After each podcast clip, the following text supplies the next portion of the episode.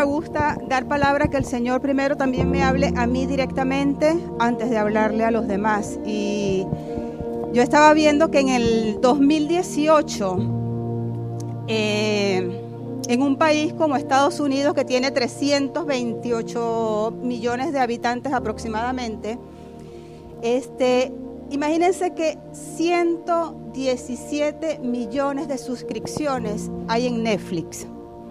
Imagínense, de una población tan grande, 117 millones de suscripciones. Y en el año 2018 había, la gente se conectaba por streaming, que es como cuando estás en directo, no tienes que descargar a la computadora, este 140 millones de horas al día.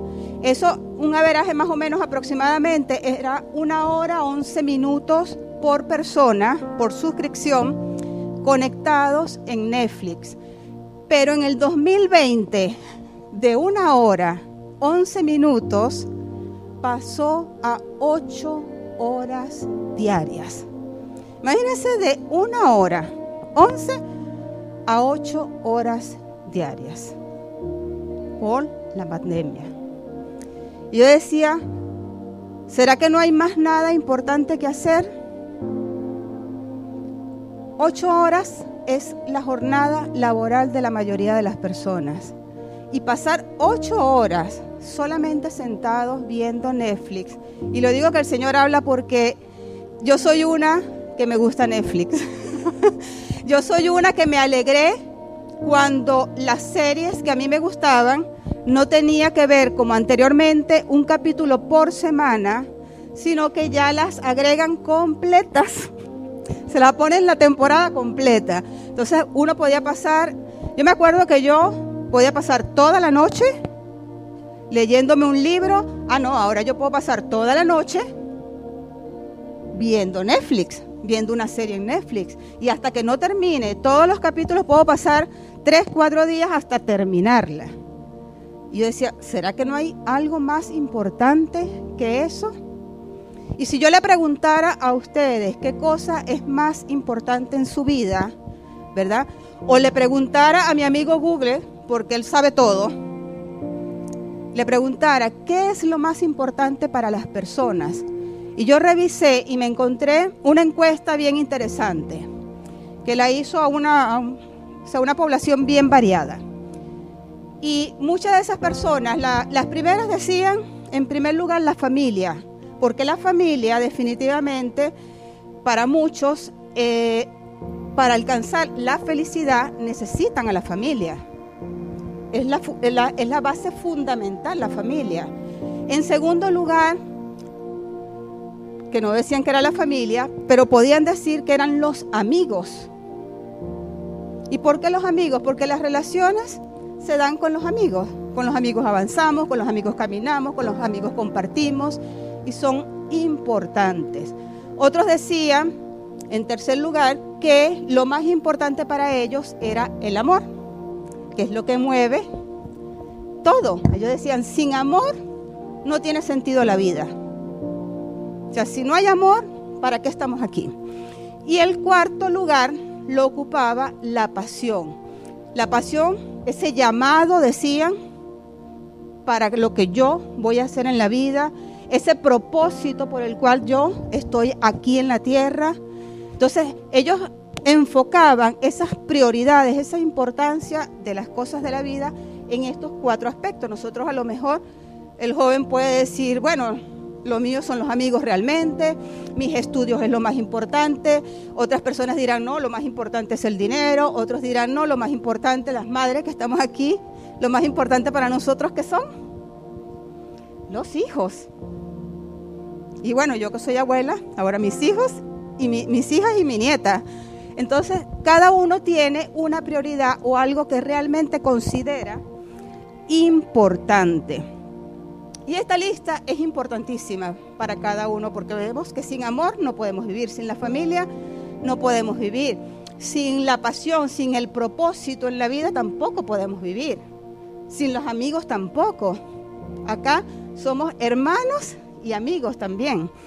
Y todo eso es importante, pero el día de hoy yo le voy a hablar, ¿verdad?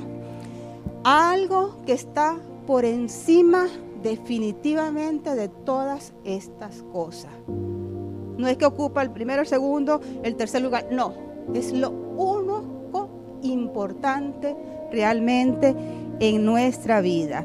Y definitivamente que cuando nosotros tenemos esa cosa que les voy a decir, todo lo demás, como decía Maxi, cuando estaba orando hace rato, todas las demás cosas van a ser añadidas con esa sola cosa. Y para ello hoy vamos a estar hablando de tres cosas.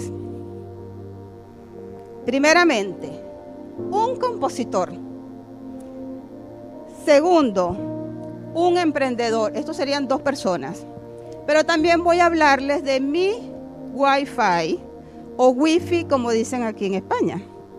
Voy a hablar de un compositor, de un emprendedor y de mi Wi-Fi. Un compositor. ¿Qué compositor será eso? Mi compositor favorito. El mejor compositor de la historia.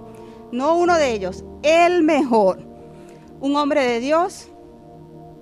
Aproximadamente hizo unas 150 composiciones, todas ellas de éxito. Imagínense que de esas composiciones que hizo, muchas de ellas han sido copiadas, plagiadas. ¿Qué nombre se le da cuando se copia? Plagio. ¿Ah? Exacto. Inclusive han ganado Grammys. ¿Saben cuál es el premio Grammy? De la música. Con sus composiciones. Un verdadero líder llegó a gobernar, estratega militar, excelente guerrero. ¿Y quién es ese hombre? ¿Quién es esa persona? David, el rey David. Nada más y nada menos que David, un hombre según el corazón de Dios. Si le preguntáramos a David, si David estuviera aquí presente con nosotros y nosotros le preguntáramos, ¿qué mueve tu vida? ¿Qué es lo más importante en tu vida? ¿Será que David respondería a la encuesta esa que yo estuve investigando en Google? Me diría, bueno, lo más importante en mi vida es mi carrera militar. Lo más importante en mi vida son mis composiciones hermosas. Lo más importante en mi vida es el rey, ser gobernante. No. Un hombre según el corazón de Dios, una mujer según el corazón de Dios, jamás va a responder eso. ¿Y qué respondió él? Vamos a Salmos 27, 4. Y el Salmo 27, 4 dice así, una cosa, ¿qué dice?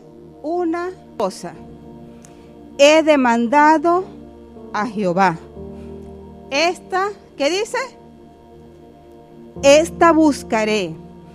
Que esté yo en la casa de Jehová todos, dice, algún día, todos los días de mi vida, para contemplar la hermosura de Jehová y para inquirir en su templo.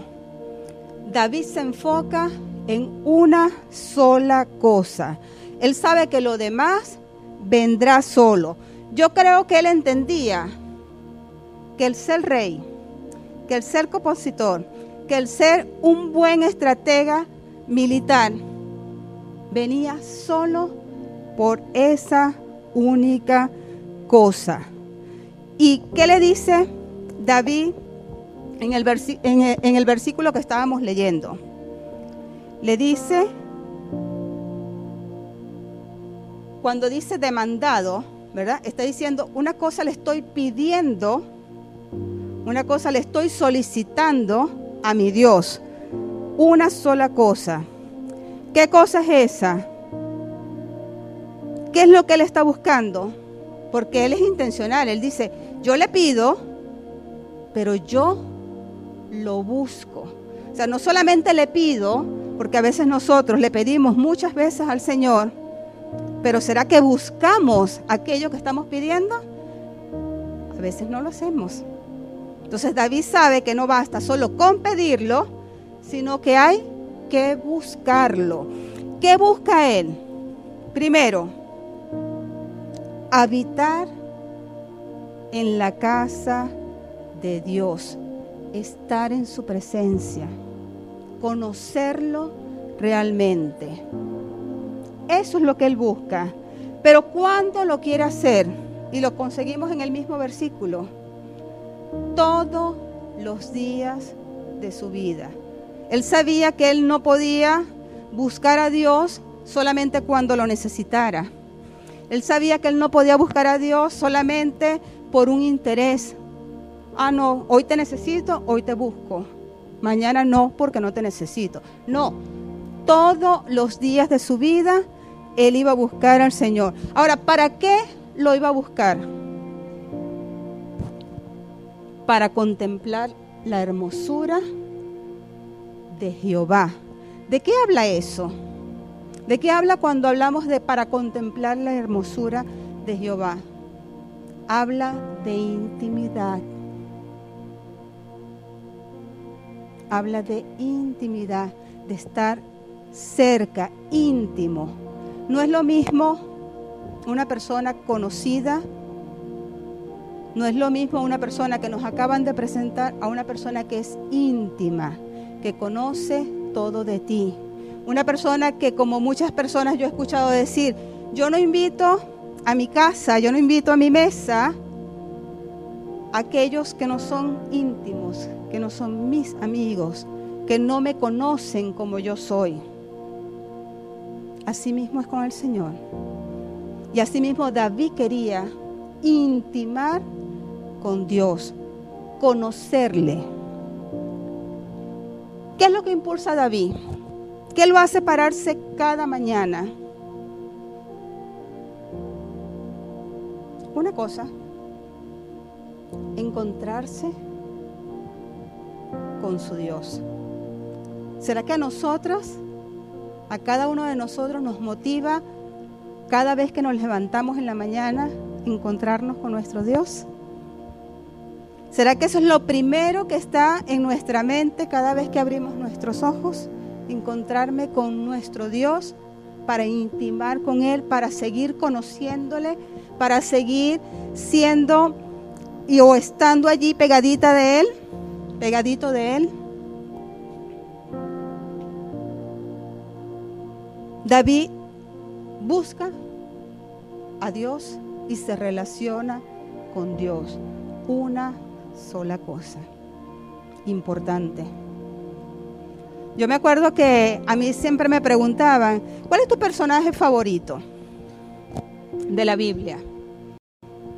Y yo decía, bueno, de verdad que hay muchísimos, pero cuando yo leo la, la historia de David, me encanta. O sea, me encanta eh, porque es un hombre según el corazón de Dios, pero es un hombre que fue muy humano y todos conocen que así como amaba al Señor y fíjense todo lo que les estoy leyendo, o sea, fue un hombre que tuvo una caída, pero se levantó.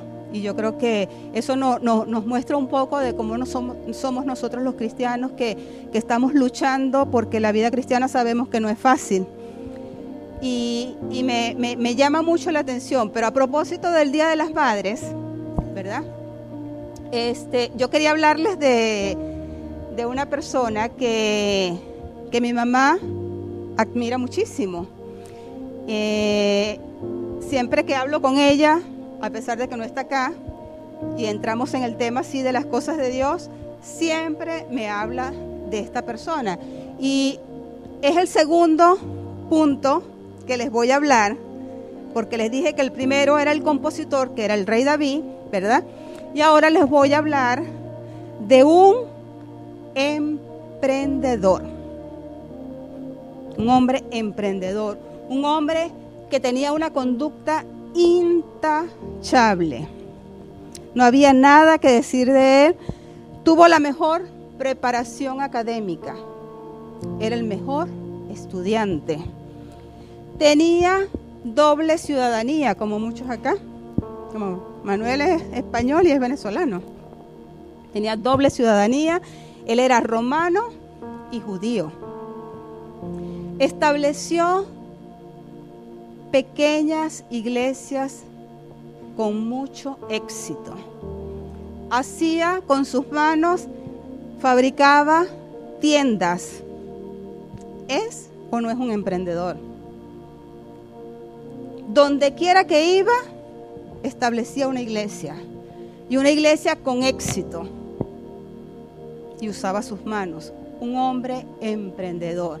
Y ese hombre es el apóstol Pablo. Nada más y nada menos, el que era Saulo de Tarso y ahora es Pablo. Y si le preguntáramos a él, ¿qué te inspira a ti para hacer todo lo que haces? ¿Qué hace que tú te levantes en la mañana, verdad? ¿Qué es lo que hace? ¿Qué es lo que te hace levantarte realmente con ánimo, con deseos? Y hay una cita bíblica que a mí me gusta mucho que dice en Filipenses 3, Filipenses 3, del versículo 10 al 11 Y Filipenses 3, 10, 11 dice, a fin de conocerle y el poder de su resurrección y la participación de sus padecimientos, llegando a ser semejante a él en su muerte, si en alguna manera llegase a la resurrección de entre los muertos. Yo sé que Pablo me contestaría con esta cita bíblica. Pero yo se las voy a leer con una versión un poco más moderna para que la entendamos un poco mejor y para que entendamos la respuesta de Pablo. Pablo me contestaría así, en ese mismo Filipenses 10, 11, 3, 10, 11, pero con una versión moderna. Él me diría, por eso, lo único que deseo es conocer a Cristo. ¿Qué es lo único que desea? ¿Qué es lo único que desea Pablo? Conocer a Cristo. Es decir, sentir el poder de su resurrección, sufrir como Él sufrió, y ahí está hablando de intimar, de relacionarse con Él. Y aún morir como Él murió. Y fíjense lo que dice aquí en esta parte final. Y espero que Dios me conceda resucitar de los muertos. O sea, imagínense, quiero conocerlo. Quiero sentir su poder de resurrección. Sufrir como Él sufrió. Morir como Él murió. Y espero. O sea, con todo eso yo espero que Él me conceda resucitar de los muertos. Lo que me hace preguntarme a mí, cuando Pablo dice, lo único que deseo es conocer a Cristo, ¿será que Pablo no conocía a Cristo? Totalmente. Yo estoy segura que sí. Lo conocía a lo mejor hasta mucho más que cada uno de nosotros. Pero él decía, quiero conocerlo, porque a veces nosotros decimos que conocemos a las personas eh, por el simple hecho de que nos las presentaron. Pero si no intimamos, si no estamos en su presencia, no lo conocemos realmente como es. Y Pablo quería conocer cada día más a su Señor. Pablo quería cada día estar más pegadito allí al Señor. No basta solamente con conocer, mis hermanos. Allá en el mundo, allá afuera, hay gente que dice que conoce a Jesús, pero ¿realmente lo conocen? ¿Realmente han intimado con Él? ¿Realmente se deleitan, como decía la adoración que estábamos cantando hace un momento, se deleitan en la presencia del Señor? ¿O simplemente porque le han escuchado o porque se lo presentaron en una oportunidad, pero más nunca se acercó a Él, más nunca se interesó por conocerle? No podemos decir que lo conocemos si no tenemos una intimidad. Por eso Pablo decía, quiero una, lo único que deseo es conocer a Cristo. Lo único que deseo es conocerlo. Y cada una de las cartas de Pablo, el que le gusta leer la palabra, el que le gusta intimar allí también conociendo la voluntad de Dios, se da cuenta que con cada una de las cartas que Pablo manda a las iglesias y a las personas que, se las mandó, él lo que hacía era llevar a las personas a Cristo. Siempre lo que hacía era presentarle a Cristo a cada una de las personas. Porque él sabía que si tú conoces realmente al Señor, si yo lo conozco realmente, mi vida no puede seguir siendo la misma. El deseo de Pablo, el deseo del Señor, y por eso utilizaba Pablo para mandarle esas cartas a las iglesias, es que cada una de las vidas sean transformadas por el conocimiento de la palabra de Dios. No podemos hablar de que somos nuevas criaturas si no hay una transformación verdadera por el conocimiento que tenemos de la palabra y por el conocimiento que tenemos de nuestro Dios. Nuestros dones son para edificar a la iglesia y a los demás. Pero nuestros frutos, lo que nosotros hemos sido transformados por el Señor, es para glorificar al Señor y para testimonio para el Señor para los demás. Y eso se logra como? Conociéndolo, conociéndolo, intimando con Él, estando en su presencia realmente. Yo puedo venir todos los domingos a la iglesia. Yo puedo servir constantemente al Señor en alabanza, aquí dando una palabra, limpiando la, la, la congregación, atendiendo a los niños, estando en el sonido, haciendo cualquier cosa. Pero si mi vida no ha sido transformada por el Señor, de nada vale todo lo que estoy haciendo.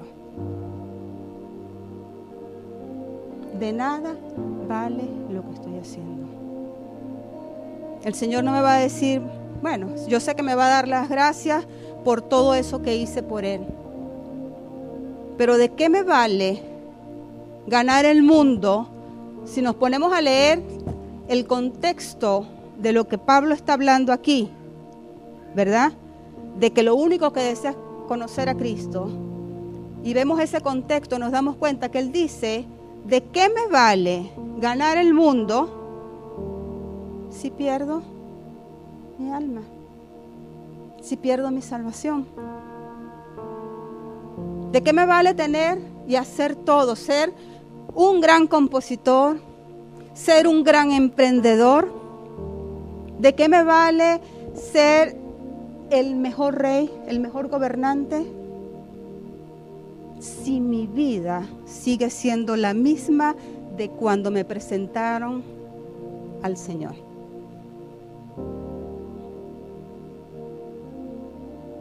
¿De qué vale? Una sola cosa. Y el tercer punto que les quiero hablar, que les dije, del compositor, del emprendedor, de mi Wi-Fi, de mi Wi-Fi. ¿Y por qué mi Wi-Fi? Porque en la casa es un pequeño problema.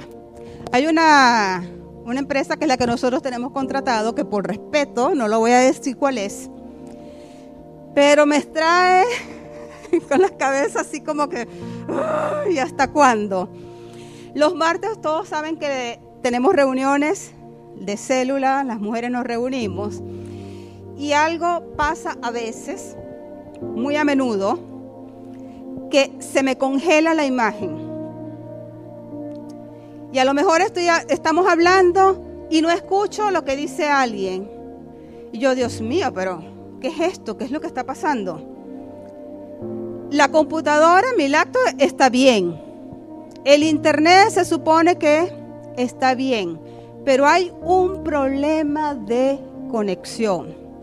No sé si es porque está el router muy lejos de donde yo me estoy conectando con mi computadora, pero no hay una buena conexión.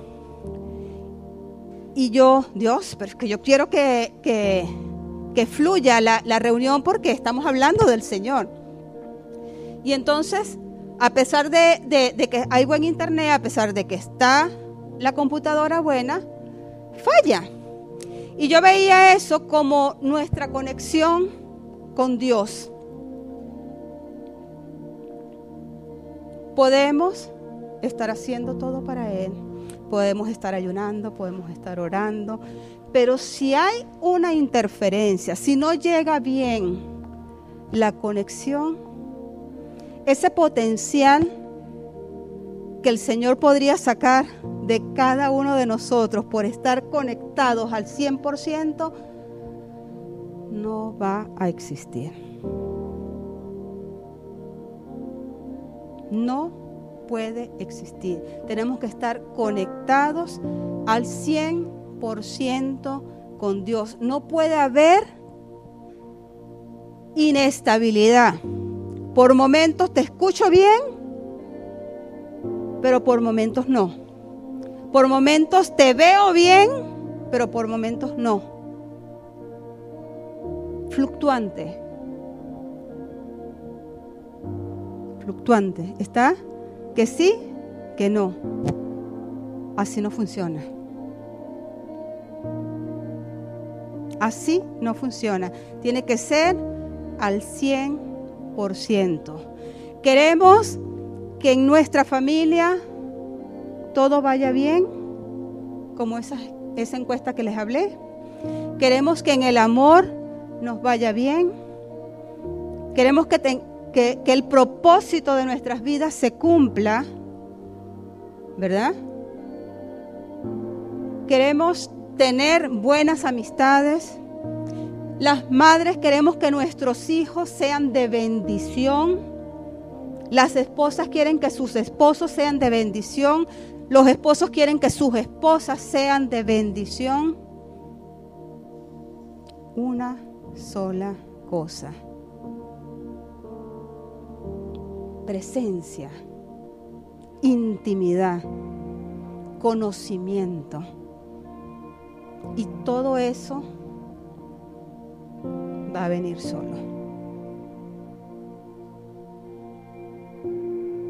Presencia. El Señor no quiere más nada que estemos allí pegados a Él.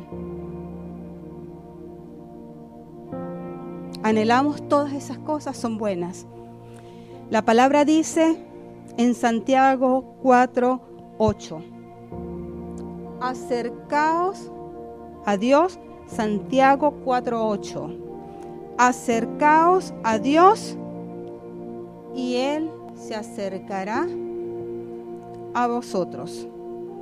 Acercaos a Dios y Él se acercará a vosotros. Y si la conexión no existe, por algún motivo, porque nos hemos enfriado, porque nos hemos apartado, o porque sencillamente, como predicó Maxi hace dos semanas atrás, creo, por la iglesia de Éfeso, fue la que que dejamos nuestro primer amor?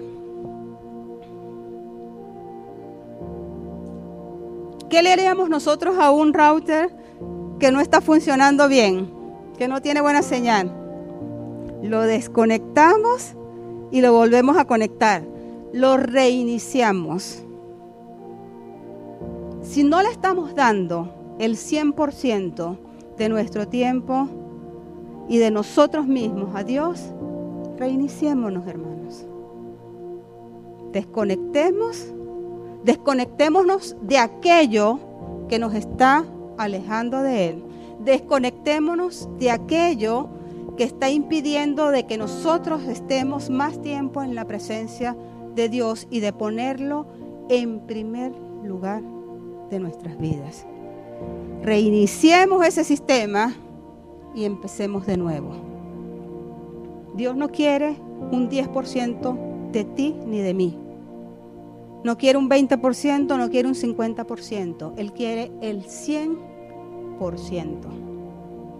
Para eso Cristo murió y resucitó.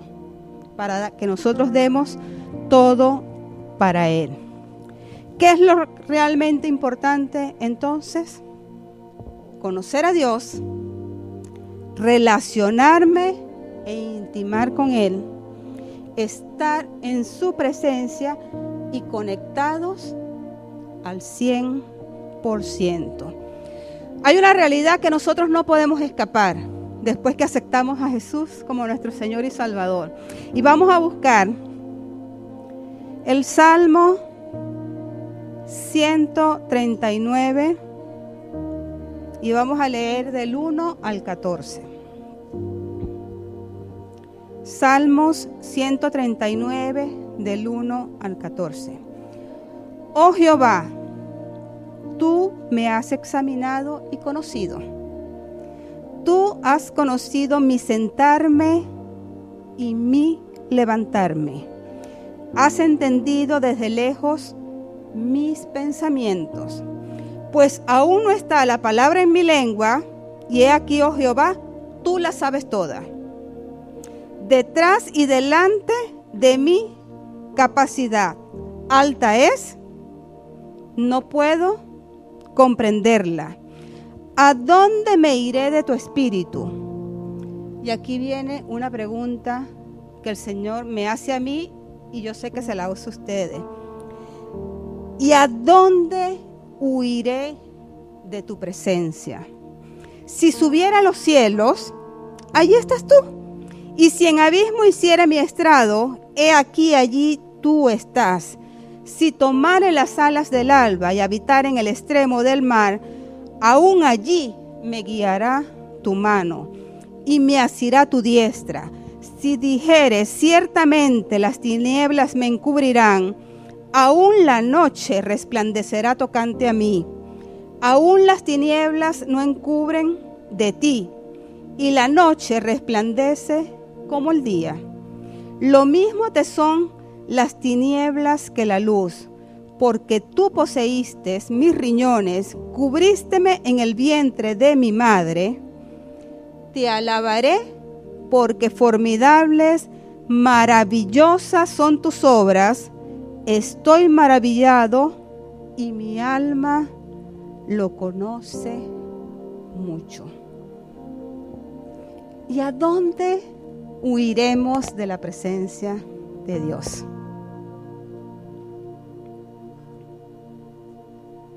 No podemos. El Señor puso su mirada en cada uno de nosotros. Si huyéremos, ¿a dónde vamos? Él nos va a buscar. Porque Él lo que anhela, su deleite, es que nosotros nos deleitemos en estar en su presencia. ¿Cuántos dicen amén? Vamos a levantarnos.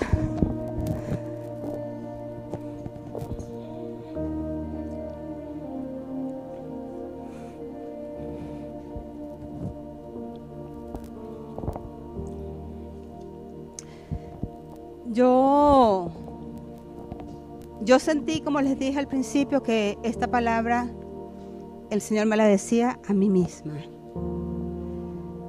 Eh, Manuel sabe y le conté al pastor que tenía tres palabras más y anoche el Señor me la cambió.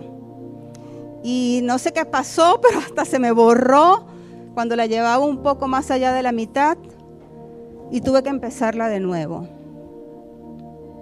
Y yo sé que el Señor me decía ¿Qué es lo más importante para ti, Yadira?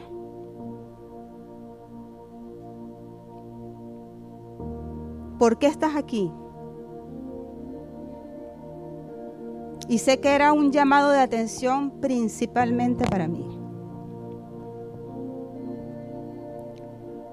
Y yo deseo que el Señor les haya hablado como me hablo a mí, como me está hablando a mí.